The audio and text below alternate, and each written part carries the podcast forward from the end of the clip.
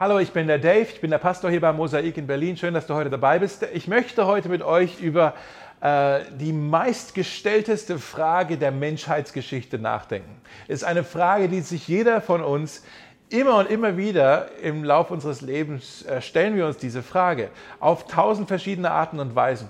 Es ist eine, eine, Frage, die man denkt manchmal, das ist eine Frage für junge Leute, aber eigentlich beschäftigt sie uns unser ganzes Leben lang, immer und immer wieder. Das ist die Frage, warum bin ich hier?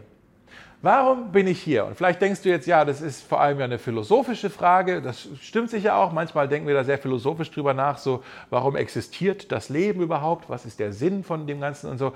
Aber meistens, wenn wir uns die Frage stellen, ist es gar nicht so sehr philosophisch, sondern eigentlich eher, wir, wir stellen die Frage als richtungsweisende Frage. Ne? So, Warum bin ich überhaupt hier in dieser Stadt? Warum bin ich überhaupt hier in diesem Job? Warum bin ich überhaupt hier in dieser Gruppe, in dieser Beziehung, in dieser Gemeinde, äh, in dieser Ehe?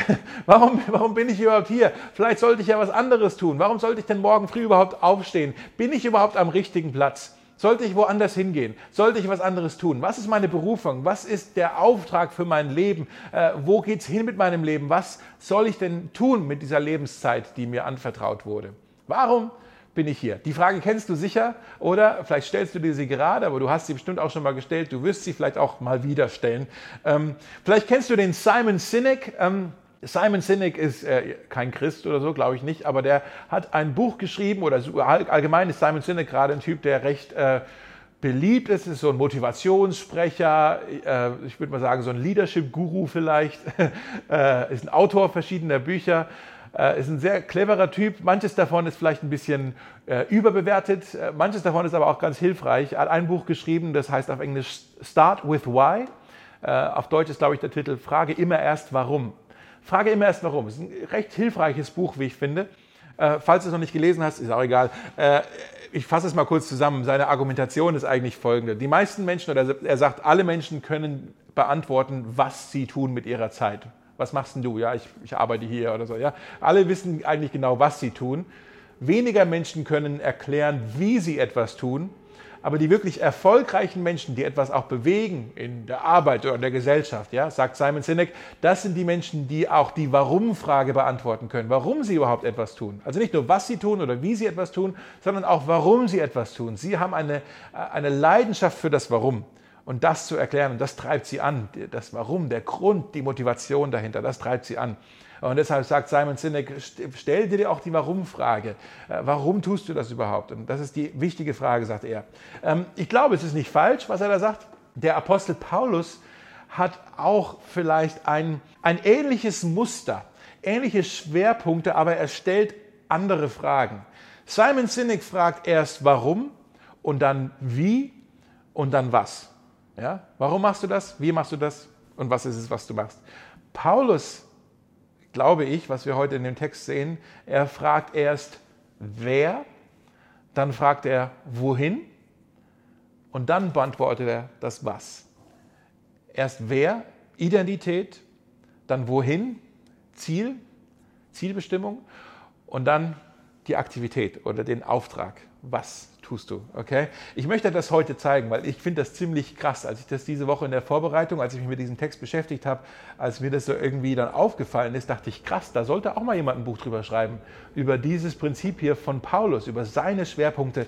Ich hoffe, ich kann euch das heute ein bisschen vermitteln, weil ich glaube, das äh, könnte wirklich für uns auch sehr, sehr hilfreich sein, um eine Antwort auf die Frage zu finden, warum bin ich überhaupt hier?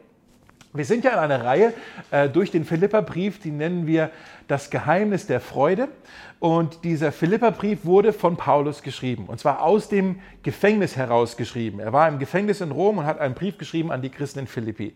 Und der heutige Text, den wir uns anschauen, ist es vielleicht das erste Mal in diesem Brief, wo Paulus mal wirklich ganz persönlich wird und ganz ja, ehrlich, ehrlich mit uns redet oder mit seinen Zuhörern redet und äh, uns ein bisschen mit reinnimmt in diese Fragen, die er sich denn hier stellt. Er hatte jetzt ein bisschen Zeit im Gefängnis, um sich Antworten auf gewisse Lebensfragen zu überlegen. Äh, und was beschäftigt ihn hier so? Lass uns jetzt mal diesen Text lesen und dann schauen wir mal, was wir von Paulus lernen können. Philippa 1, 20 bis 30. Ich erwarte fest und hoffe, dass ich nie etwas tun werde, dessen ich mich schämen müsste, sondern dass ich auch weiterhin unerschrocken bleibe und Christus durch mein Leben in allem geehrt wird, ob ich nun lebe oder sterbe. Denn Christus ist mein Leben und Sterben ist mein Gewinn. Denn wenn ich weiterlebe, dann gibt mir das die Gelegenheit zu fruchtbarer Wirksamkeit. Daher weiß ich nicht, was ich vorziehen soll. Ich bin hin und her gerissen. Am liebsten würde ich das irdische Leben hinter mir lassen und bei Christus sein. Das wäre bei weitem das Beste. Doch für euch ist es besser, wenn ich lebe. Darauf vertraue ich und deshalb werde ich bei euch bleiben, damit ihr im Glauben wachst und erlebt, welche Freude der Glaube bringen kann. Wenn ich dann zu euch zurückkomme, werdet ihr sogar noch mehr Grund haben, euch in Christus zu rühmen, für das, was er für mich getan hat. Ihr sollt so leben, wie es der Botschaft von Christus entspricht. Ob ich komme und euch wieder sehe oder ob ich nur von euch höre. Steht fest in einem Geist und kämpft Seite an Seite für den Glauben an die Botschaft Gottes. Lasst euch von euren Feinden nicht einschüchtern. Für sie ist das ein Zeichen, dass sie verloren sind. Für euch dagegen ein Zeichen, dass ihr gerettet seid, und zwar durch Gott selbst. Denn ihr habt nicht nur das Vorrecht, an Christus zu glauben, ihr dürft auch für ihn leiden. Diesen Kampf kämpfen wir gemeinsam. Schon früher habt ihr mich für Christus leiden sehen und jetzt hört ihr davon. Würdet ihr mir zustimmen, wenn ich sage, das Leben ist oft ganz schön hektisch? Wir sind im Leben ganz schön äh, beschäftigt. Wir gehen ganz schön schnell durchs Leben und wir haben meist keine Zeit, um mal stehen zu bleiben und uns überhaupt mal diese Frage zu stellen, warum bin ich eigentlich hier? Das ist echt seltsam. Äh, es ist seltsam, weil wenn ich jetzt zum Beispiel zu dir heute sagen würde, komm, wir treffen uns heute Abend um 20 Uhr am Alexanderplatz, dann würdest du sofort fragen, warum? Warum treffen wir uns? Also nicht abgeneigt, du sagst nicht, oh, nee, du sagst einfach, ja, wir können uns treffen, aber warum treffen wir uns? Ich brauche, vielleicht sagst du, ich brauche 30 Minuten zum Alex und 30 Minuten wieder nach Hause. Ich muss wissen, warum wir uns treffen. Ich muss wissen, warum ich jetzt diese Stunde in der S-Bahn äh, investieren soll. Wofür, warum treffen wir uns? Und das ist natürlich total verständlich, dass du nachfragst. Aber seltsamerweise oder tragischerweise wissen so viele Menschen nicht, wofür sie ihre Lebenszeit investieren sollen überhaupt. Sie wissen gar nicht, warum sie ihr Leben leben. Klar, es kann sein, dass sie sehr beschäftigt sind oder es kann sein, dass sie sehr produktiv sind, wenn du dieses Wort lieber magst. Sie sind sehr produktiv. Vielleicht haben sie sogar auch einen Fünfjahresplan. Hey, in den nächsten fünf Jahren will ich das alles erreichen. Aber es dreht sich immer um die Aktivität. Ich will das tun, ich will, ich will das tun, ich will das erleben. Es geht immer nur um das Tun. Und ich glaube, in diesem Text sehen wir, dass Paulus einen anderen Schwerpunkt hat. Er redet auch über Dinge, die er tun möchte. Er redet auch einiges darüber, was passieren soll. Aber sein Fokus oder sein, sein, sein, seine Gedanken, sein Schwerpunkt ist, sind eigentlich woanders. Er spricht zuerst von Identität, Identität vor Ziel, Zielbestimmung und Ziel vor Aktivität oder Auftrag. Nochmal, Identität vor Ziel und Ziel vor Auftrag. Er sagt, Paulus sagt, ich weiß, wer ich bin und weil ich weiß, wer ich bin, weiß ich, wohin ich gehe. Und weil ich weiß, wohin ich mal gehen werde, weiß ich auch, was ich hier zu tun habe. Identität, Ziel, Auftrag. So oft machen wir leider den Fehler, äh, dass wir die Reihenfolge umdrehen. Wir, wir denken oft, oh, was wir tun, wird bestimmen, wo wir mal hingehen werden, wo wir landen. Und äh, da, wo wir hingehen, das ist dann halt unsere Identität. Das bestimmt dann halt, wer wir sind oder wer wir werden durch diesen ganzen Prozess. Ne? Wir sagen dann so Sachen wie, oh, wenn ich das nur gut mache, wenn ich meinen Job gut mache und vielleicht dann die Beförderung kriege und so weiter, dann kann ich mir vielleicht Geld ansammeln und dann kann ich äh, vielleicht das Haus bauen oder dann kann ich vielleicht einen guten, äh, einen guten Ruf haben. Und dann, wenn ich das erreicht habe, wenn ich das habe, dann bin ich da angekommen und dann habe ich da mal, darin meine Identität gefunden. Oder wir sagen sowas wie, oh, ich liebe meinen Job. Das, das ist irgendwie, das erfüllt mich so. Ich glaube, das ist mein Schicksal, dieser Job. Ich glaube, dieser Job, ich habe hier meinen Lebenssinn gefunden in dieser Aufgabe. Ähm, das ist, was ich bin. Und weißt du, natürlich, wenn, wenn du das sagst über deinen Job, dann, dann aus ganzem Herzen, das freut mich echt, dass du eine Aufgabe gefunden hast, eine Arbeit gefunden hast, die dir Freude macht. Ähm, wo du irgendwie sagst, das erfüllt mich, das ist, das ist schön. Aber was ist, wenn du deinen Job verlierst? Was ist, wenn du den plötzlich nicht mehr hast? Was macht das dann mit dir, wer du bist? Ich kann mich erinnern, ich habe ähm, vor ein paar Jahren habe ich mal, mich mal getroffen auf einem Kaffee mit einem äh, Typ, der hieß Michael. Äh, wir haben einen gemeinsamen Freund und äh, unser gemeinsamer Freund, der hat gesagt, hey, komm, wir treffen uns. Da habe ich angerufen und gesagt, hey, Dave, du magst doch Musik und ich habe hier einen Kumpel aus Amerika, der ist gerade in der Stadt und der ist auch Musiker. Komm, wir treffen uns auf ein Käffchen, kannst du ihn mal kennenlernen und dann könnt ihr euch ein bisschen über Musik unterhalten. Und dachte, ja klar, dafür bin ich immer zu haben. Und ich habe mich darauf eingestellt, dass ich mich jetzt hier halt mit diesem Musiker treffe und wir uns einfach ein bisschen über Musik unterhalten, einfach so ein bisschen quatschen und Kaffee trinken, ja. Und dann treffen wir uns und ich stelle fest, dieser Typ steckt mitten in einer brutalen Identitätskrise. Und er hat mir das dann so erzählt. Er hat mir erzählt, dass er bis vor kurzem noch in einer Band war. Ähm, eine Band, die standen kurz vor ihrem Durchbruch. International. Ja, die waren kurz davor, wirklich die, nächsten, die nächste Band zu sein, ganz oben in den Charts. Die waren schon unterwegs, haben äh, Arena-Welttourneen gemacht mit ich glaube mit Pink und mit One Republic und äh, in Amerika im Late Night Television schon Auftritte gehabt und alles. Also die, die, waren wirklich schon erfolgreich unterwegs und waren jetzt kurz dafür wirklich, ihr seid jetzt die Nächsten sozusagen. Ja. Und dann haben die sich aber als Band miteinander verstritten. Da gab es irgendeinen Vertrauensbruch, irgendwas ist passiert und die haben sich untereinander verstritten, sind getrennte Wege gegangen, haben die Band aufgelöst. Ähm, und plötzlich stand er da und sagt, Mensch, diese Band, die hat mich doch definiert das hat mich ausgemacht. Jetzt arbeite ich hier zu Hause in meiner Stadt, arbeite im Café und mache Kaffee für Leute. Das, was bin ich denn jetzt ohne meine Band? Was bin ich denn jetzt ohne all das? Meine, er sagt, meine Karriere formte meine Identität. Und dann hat er gesagt, und eigentlich hätte es doch andersrum sein sollen. Das ist krass, oder? Meine Karriere formte meine Identität und eigentlich hätte es andersrum sein, sein sollen.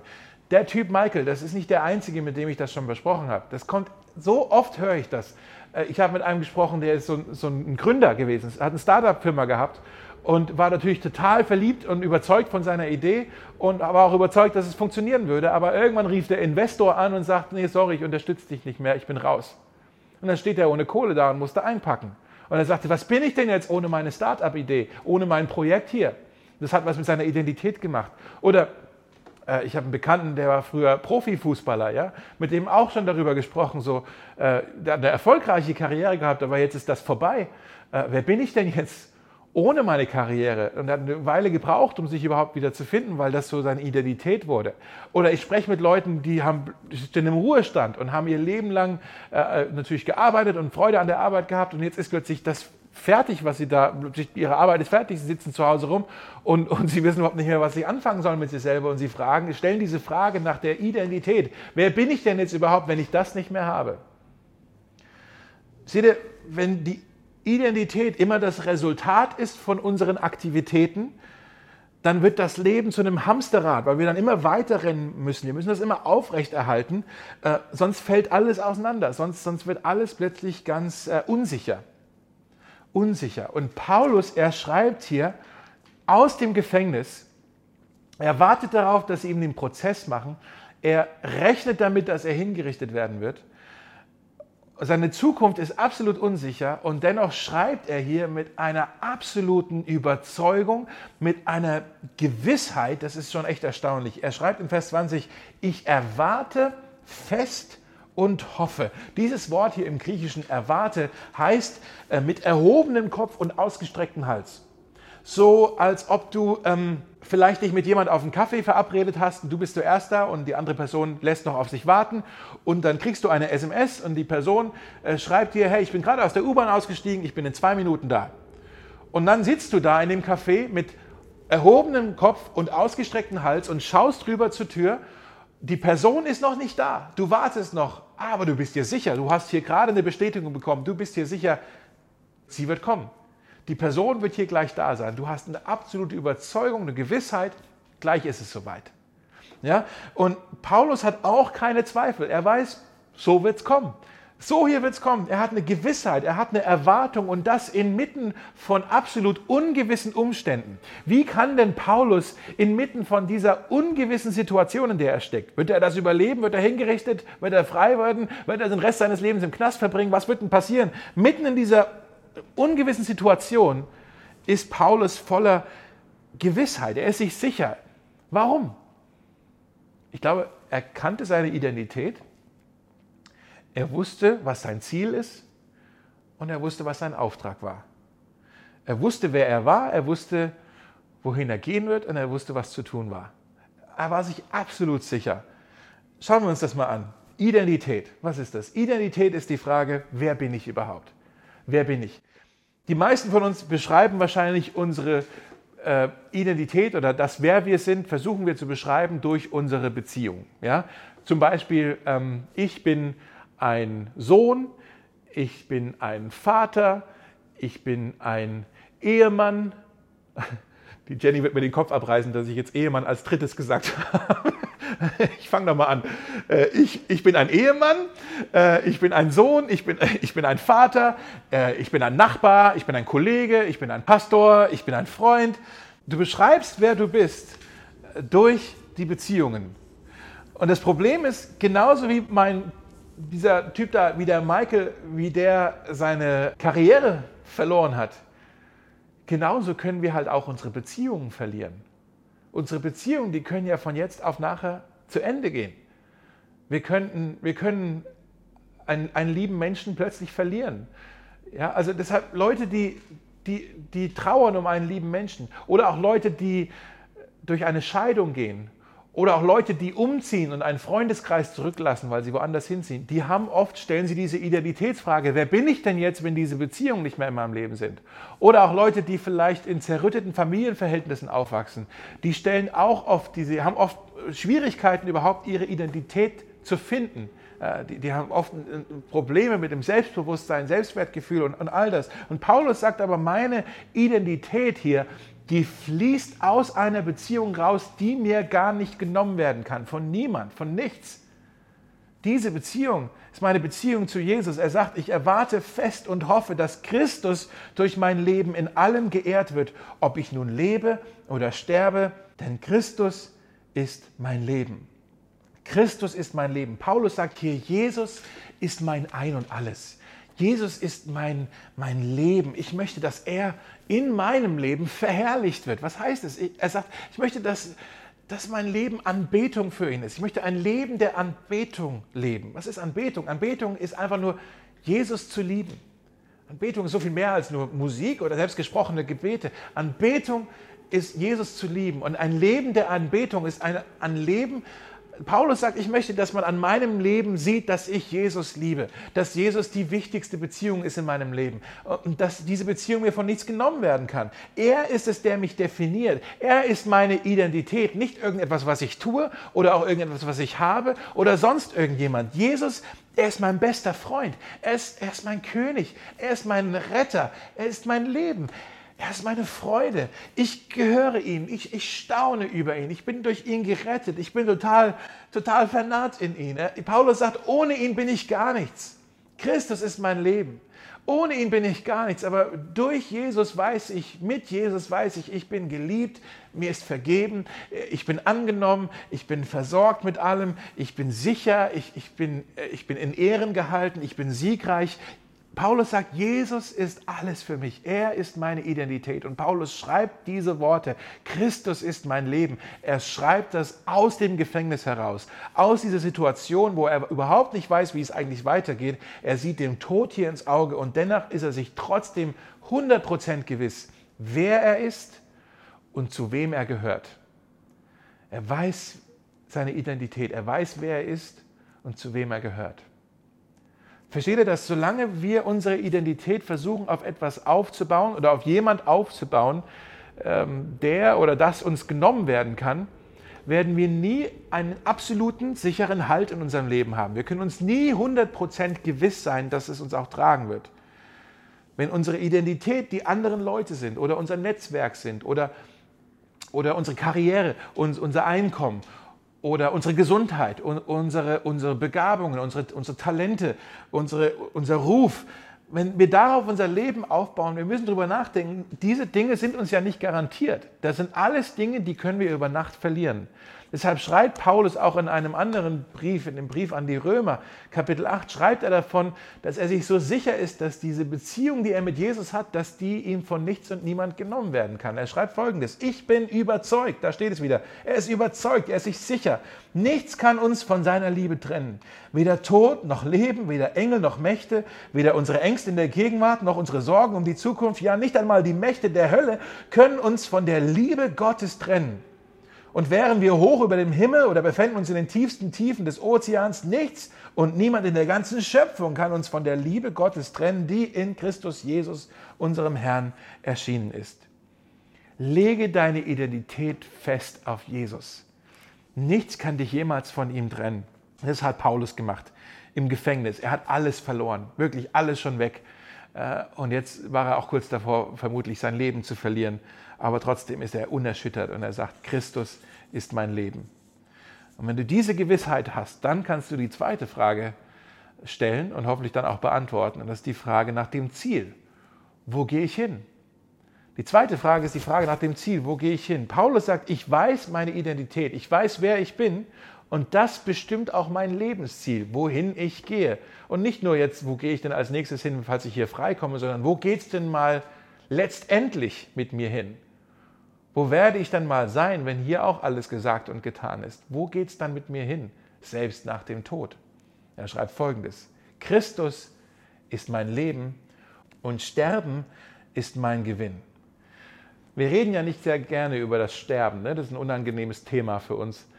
Aber vielleicht hattest du schon mal ähm, ja, das Privileg, Leute, Menschen zu begleiten, die wussten, ihr Ende ist jetzt nah. Vielleicht in den letzten Wochen, in den letzten Tagen oder selbst die letzten Momente da dabei zu sein. Paulus ist ja eigentlich auch in dieser Situation hier. Er, er ist sich bewusst, dass er bald sterben könnte.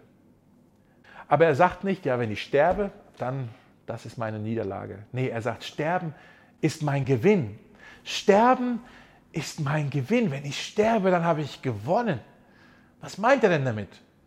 Vielleicht sagst du, ja, okay, der war ja im Gefängnis. Das muss ja ein furchtbarer Ort gewesen sein. Vielleicht wurde er dort irgendwie auch gefoltert oder gequält. Vielleicht sagt er, Sterben ist mein Gewinn, weil er sagt, ja, dann ist es endlich vorbei mit meinem Leiden hier im Gefängnis. Das wäre doch jetzt besser für mich, wenn ich hier nicht mehr leiden muss. Aber eigentlich, ich glaube nicht, dass es Paulus das Sterben dem Leid gegenüberstellt. Er sagt ja, Sterben ist besser als Überleben. Er sagt nicht, Sterben ist besser als das Leid in dieser Welt. Sterben ist besser als das Leben in dieser Welt. Selbst das beste Leben in dieser Welt. Sterben wäre dennoch mein größter Gewinn. Warum kann er das sagen? Er kann das sagen, weil sein Ziel, dieses Lebensziel, was nach seinem Tod passiert, ist verbunden mit seiner Identität in Jesus. Er sagt, am liebsten würde ich aufbrechen um bei Christus zu sein. Darum geht es ihm. Dann kann ich bei Jesus sein und noch mehr in meiner Identität leben. Das wäre bei weitem das Beste. Und ich liebe auch dieses Wort, was er hier hat, hier, aufbrechen.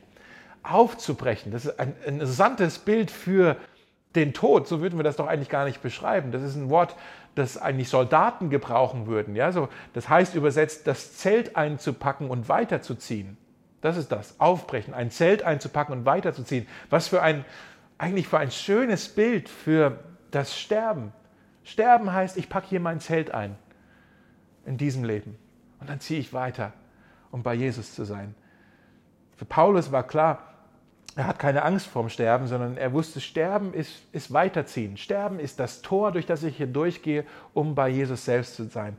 Sterben bedeutet, bei Jesus zu sein, ihn zu sehen, mich noch mehr an ihm zu freuen, bei Jesus Christus. Und das ist doch weit besser als alles, was mir diese Welt hier sonst noch anbieten könnte. Und deshalb kann er sagen, Christus ist mein Leben und Sterben ist mein Gewinn. Ist mein Gewinn. Das ist ein krasser Satz. Christus ist mein Leben und Sterben ist mein Gewinn. Dieser Satz ist auch ein guter Test für uns, um mal zu überlegen, was ist denn eigentlich unsere Identität und was ist denn unser Ziel? Wie sind die miteinander, hängen die miteinander zusammen? Wie würdest du denn hier die Lücken füllen? Zum Beispiel, ist mein Leben und Sterben bedeutet. Wie würdest du diese Lücken füllen? Vielleicht sagst du, Geld verdienen ist mein Leben und Sterben bedeutet, alles zurückzulassen. Oder berühmt zu werden das ist mein Leben. Und sterben bedeutet, vergessen zu werden. Oder Macht zu haben, ist mein Leben. Aber sterben bedeutet, alles wieder zu verlieren. Seht ihr das, wenn du Jesus aus diesem Satz rausnimmst, ist am Ende von dem Satz immer ein Verlust da. Nicht ein Gewinn, ein Verlust. Du kannst dein Leben für Geld leben, aber du kannst nicht mit Geld sterben. Du kannst dein Leben für den Ruhm leben, aber du kannst nicht mit dem Ruhm sterben. Du kannst den Ruhm nicht mitnehmen.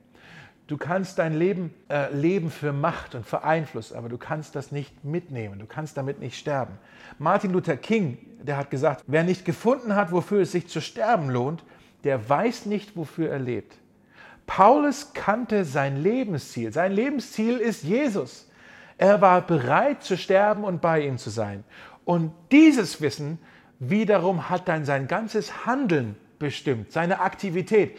Das bestimmt, was er tat, das bestimmt, was er sagte, das bestimmt, wohin er ging. All sein Handeln war bestimmt, ausgerichtet, motiviert von diesem Lebensziel, was er hatte. Dieses Ziel gab seinem das gab Ausrichtung auf sein Handeln, auf seinen Auftrag. Und das ist die dritte Frage, Auftrag. Und das ist die Frage, was, was tue ich denn? Was soll ich tun mit meinem Leben? Paulus hat gesagt, wenn ich das hier überlebe, dann ist mein Auftrag eigentlich ganz klar. Ich weiß, was zu tun ist. Ich weiß, warum ich hier bin. Ist völlig klar für mich. Und in den nächsten Versen sehen wir dann ein paar Dinge, die Paulus auf dem Herzen lagen für die Eventualität, dass er all das überleben würde. Er sagt in Vers 24, für euch ist es besser, wenn ich lebe.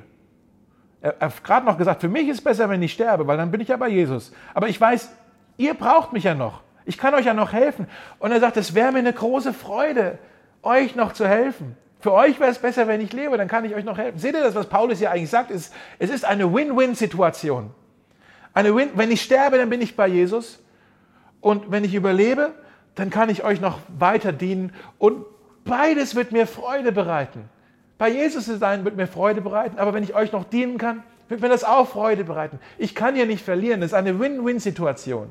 Dann sagt er, darauf vertraue ich und deshalb werde ich bei euch bleiben, bei euch sein, damit ihr im Glauben wachst und erlebt, welche Freude der Glaube bringen kann. Die meisten Menschen, die wollen ja am Leben bleiben, weil sie sagen, oh, ich, ich will selber noch wachsen, ich will selber noch Dinge erleben, die mir Freude bereiten. Ich will länger leben, damit ich noch mehr Bücher lesen kann oder damit ich in ferne Länder reisen kann und andere Kulturen kennenlernen kann und vielleicht auch eine Sprache lernen kann oder ich will meinen Ruhestand genießen oder ich will die Hochzeit meiner Enkel miterleben. Ja, also es geht um das, was, was ich jetzt noch erleben kann, was mir vielleicht noch Freude bereiten kann, aber bei Paulus sehen wir, das war überhaupt nicht sein Ziel. Er ist so selbstlos gewesen. Er sagt, wenn ich bleibe, dann weil ich das gerne ermöglichen möchte, dass ihr noch mehr erlebt mit Gott, dass ihr noch mehr Freude findet in eurem Glauben. Und dann schreibt er, und wenn ich dann zu euch zurückkomme, werdet ihr sogar noch mehr Grund haben, euch in Christus zu rühmen für das, was er für mich getan hat. Was sagt er hier? In Christus zu rühmen. Das heißt, dann, dann könnt auch ihr noch mehr eure Identität in ihm allein finden. Dann könnt auch ihr euch in nichts anderes rühmen als in Jesus allein. Dann könnt auch ihr für ihn leben. Dann könnt auch ihr sagen, Christus ist mein Leben und, und Sterben ist mein Gewinn. Also er wünscht sich hier, dass sie noch mehr mit Gott erleben, dass sie Freude im Glauben finden, dass sie sich in Christus rühmen und dann noch ein viertes, er sagt, dass sie, er wünscht sich, dass sie fürs Evangelium leben. Und das beschreibt er so, äh, ihr sollt so leben, so wie es der Botschaft von Christus entspricht. Steht fest in einem Geist und kämpft Seite an Seite für den Glauben an die Botschaft Gottes. Und dieses Vokabular, was er jetzt benutzt, so festzustehen und Seite an Seite zu kämpfen, das ist Sprache von den Gladiatoren gewesen. Man merkt jetzt also, er redet jetzt hier wie so ein Krieger, wie ein Gladiator. Man merkt, Paulus, Paulus ist definitiv in Rom angekommen, mit dem Kolosseum um die Ecke wahrscheinlich. Ja? Vielleicht kennt ihr den Film, der vor 20 Jahren rauskam, schon 20 Jahre her, Mensch, Gladiator. Ne, der Film mit Russell Crowe, ich finde einer der besten Filme, der, ziemlich brutal, aber einer der besten Filme, die je gemacht wurden. Äh, und da gibt es so eine Szene, wo ähm, diese Hauptfigur Maximus, gespielt von Russell Crowe, ist also als Gladiator im Kolosseum mit anderen Gladiatorenkämpfern und die warten darauf, dass jetzt irgendwelche Streitwägen aus den Toren herauskommen, um äh, sie zu attackieren. Ja? Und dann sagt also Maximus oder Russell Crowe sagt diesen starken Satz, er sagt, was auch immer aus diesen Toren jetzt herauskommt, wir haben eine bessere Chance zu überleben, wenn wir zusammenarbeiten. Wenn wir zusammenbleiben, überleben wir, sagt er. Und dann haben sie also so eine Schildmauer und die stellen sich dann zusammen. Was heißt es? Sie stehen fest zusammen Und dann kämpfen sie Seite an Seite. Okay, Paulus hat diesen Film jetzt nicht geschaut, okay? aber trotzdem, er, wenn ihr diesen Film habt und dieses Bild vor euch habt, das beschreibt er hier eigentlich so einen Zusammenhalt, so eine Einheit, so ein Teamwork für das Evangelium. Und dann schreibt er auch noch, lasst euch von euren Feinden nicht einschüchtern. Paulus sagt, lebt für das Evangelium. Hey, solange ihr lebt, lebt für das Evangelium, macht es unter den Völkern bekannt. Seid vereint mit den anderen Glaubensbrüdern, mit den anderen Geschwistern. Äh, seid mutig, lasst euch nicht einschüchtern, egal was kommt. Was ist denn das Schlimmste, was passieren kann? Ihr könntet sterben. Na und, dann seid ihr bei Jesus. Ja? Seid mutig, seid zusammen. Und man kann nur so leben und man kann auch nur so sterben, wenn man sicher weiß, wer man ist und wohin man geht. Wenn man seine Identität kennt und wenn man sein Ziel kennt. Ich möchte dich fragen, kannst du diese Fragen, kannst du die für dich auch beantworten? Wie beantwortest du die Fragen? Und die Frage, so, weißt du, was du mit deiner Lebenszeit überhaupt tun sollst? Hast du da eine Antwort drauf? Oder lebst du halt nur so vor sich hin? Ja, mal gucken, was als nächstes so passiert. Oder weißt du, wo du hingehst? Wenn alles mal vorbei ist, wenn alles gesagt und getan ist, weißt du, wo du dann hingehst? Und weißt du auch, wer du überhaupt bist? Weißt du, zu wem du gehörst? Die Frage der Identität, und ich glaube letztendlich auf die kommt es an. Wenn, wenn, wenn Simon Sinek sagt, frage immer erst warum, Paulus hat eigentlich recht, wenn er sagt, frage immer erst mal wer. Kennst du deine Identität? Steht deine Identität auf etwas, was dir nicht genommen werden kann? Oder steht sie, basiert sie auf etwas, was fragil ist, was du verlieren kannst, etwas, was du immer aufrechterhalten musst, etwas, was du immer beschützen musst durch dein Tun. Du musst es, ja, das Hamsterrad immer weiter rennen, um es aufrechtzuerhalten. Aber wenn du Jesus zu deiner Identität machst, dann kannst du dich entspannen Du kannst tief ein- und ausatmen und wie Paulus sagen, Christus ist mein Leben und Sterben ist mein Gewinn. Wenn ich lebe, lebe ich für Jesus. Und wenn ich sterbe, dann bin ich bei Jesus. Paulus sagt, das ist meine Freude. Ich habe hier eine Win-Win-Situation. Lass mich noch für euch beten. Lass uns gemeinsam füreinander beten.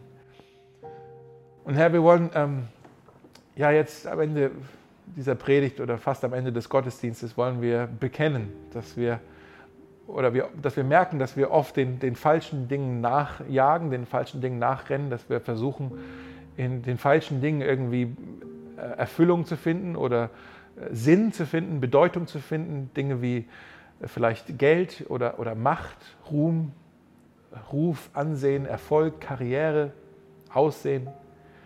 All diese Dinge, Herr, die, die uns letztendlich, die, die zu fragil sind, um wirklich Lebenssinn und Lebensbestimmung oder wirklich Antworten auf die Frage zu geben, warum bin ich eigentlich hier? Herr, erinnere uns immer wieder daran, dass, dass nur du uns diese Fragen letztendlich 100% beantworten kannst. Herr, du bist ähm, das Fundament unserer Identität. Herr, du bist der Lohn, der am Ziel auf uns wartet. Und Herr, du bist die Motivation hinter unserem Auftrag. Ich bete, Herr, für uns alle, dass du äh, uns hilfst, in, in diesen Wahrheiten, in diesen Gewissheiten Freude zu finden. Amen.